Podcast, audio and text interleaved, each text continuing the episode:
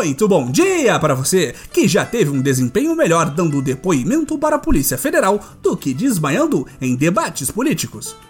Muito boa tarde para você que comemorou a aprovação do Fundeb, apesar de seus aliados terem votado contra. E muito boa noite para você que corre pelos jardins presidenciais tentando aplicar a cloroquina até mesmo nas emas comunistas. Este é o Boletim do Globalismo Brasileiro, seu relatório semanal sobre a luta do nosso capitão contra as forças comunistas da cadeia do Twitter e do break dos apps. Toda semana a gente traz para você aquilo que nem o seu grupo de Zap Zap mostra. Então, não saia daí!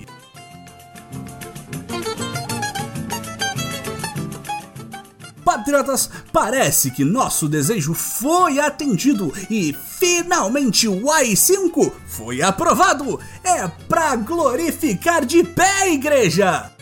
Na última sexta-feira, as redes sociais patrióticas Twitter e Facebook da Terra da Liberdade do nosso grande melhor amigo Donald Trump bloquearam 28 perfis que infringiam a lei e a ordem da nova era Jair Bolsonaro.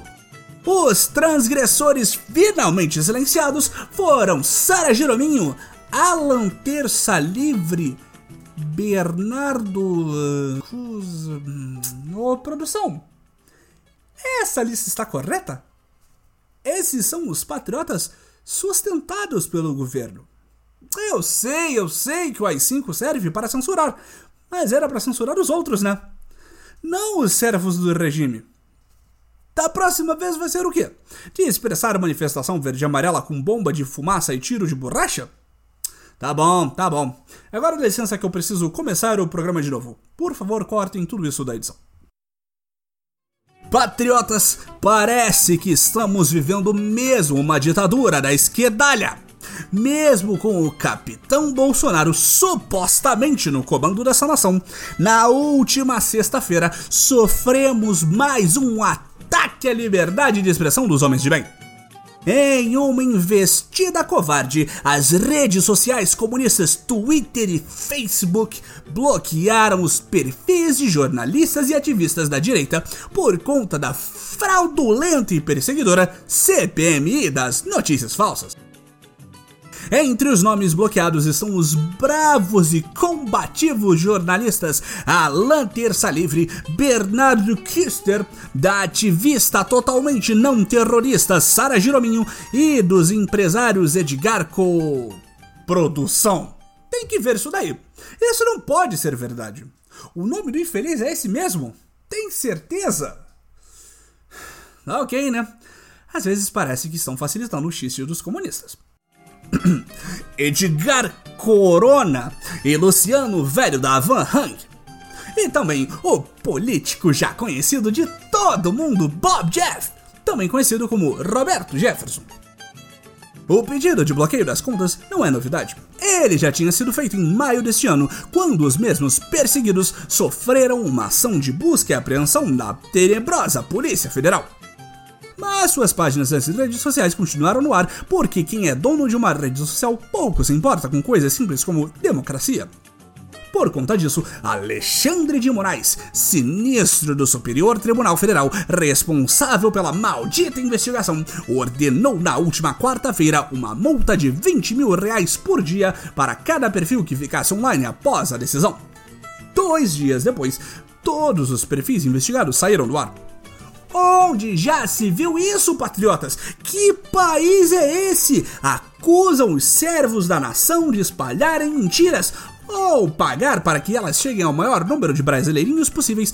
Mas como vamos nos informar agora se os propagadores de notícias falsas estão silenciados? Teremos que contar apenas com o WhatsApp e seus bilhões de grupos reacionários de apoiadores do governo Bolsonaro? Não é o suficiente! A reação dos donos dos perfis não ficou para trás. Sem seus perfis principais, eles tiveram que criar alternativas para poder xingar muito no Twitter. Bob Jeff, presidente do PTB e um homem de garbo e elegância, utilizou a imprensa tradicional para divulgar uma nota comparando a atuação do STF com o Tribunal da Alemanha Nazista, que também bloqueou o acesso dos judeus às redes sociais. No entanto, na Alemanha nazista, a única rede social disponível era a chamada Vida. Esperamos que o judiciário brasileiro não chegue a tanto. Já Bernardo Kister usou o YouTube para liberar sua frustração com o bloqueio dos seus outros milhares de perfis, dizendo que estava se sentindo censurado e que tinha perdido sua liberdade de expressão. Entre as falas presentes no seu vídeo, ele diz que no Brasil é proibido ser conservador raiz e de direita. Isso mesmo, Kister! É só ver quantos conservadores de direita foram assassinados no país nos últimos anos. Um homem tão conservador que lutou bravamente para manter o tema em seu sobrenome, mesmo depois da reforma ortográfica esquerdista, só pode estar correto!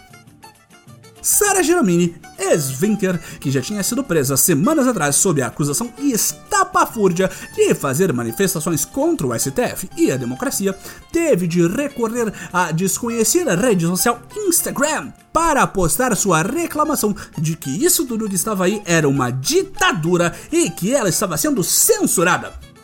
Os seus advogados também liberaram uma nota com a informação de que irão denunciar o STF a órgãos internacionais de proteção dos direitos humanos por violação grave à liberdade de expressão. Coerência a gente vê na nova era! É importante lembrar que este inquérito é o mesmo em que o nosso querido ex-ministro e atual exilado político virando hambúrguer em Miami, Abraham Weintraub, foi convocado para depor, mas que optou por ficar calado durante todo o depoimento. Abe tinha sido gentilmente convidado para contar a sua versão da história depois de afirmar que todos os ministros do STF deveriam ser presos na fatídica reunião ministerial que foi divulgada em rede nacional. Imagine o que não vimos nas outras reuniões. Patriotas, agora fica a questão de até onde chegará esta tal dita toga. Será que os urubus de vestido do STF vão querer bloquear a conta de todo brasileiro que contaram a mentirinha ou cometeram um cremezinho de ódio em vários tweets seguidos? Será que vamos ser proibidos de falar mal de nossos desafetos e convocar companheiros para promover linchamentos públicos? O que acontece com a liberdade no governo Bolsonaro? O boletim ficará atento aos próximos capítulos. Atenção, patriota! Lutar contra o globalismo exige recursos. Considere apoiar o Boletim em nossas campanhas no Padrim e PicPay para os patriotas e Patreon para os globalistas. Imortalize sua luta contra tudo isso que está aí fazendo parte do legado do Boletim. Links para as campanhas na descrição do episódio. Voltamos à nossa programação normal.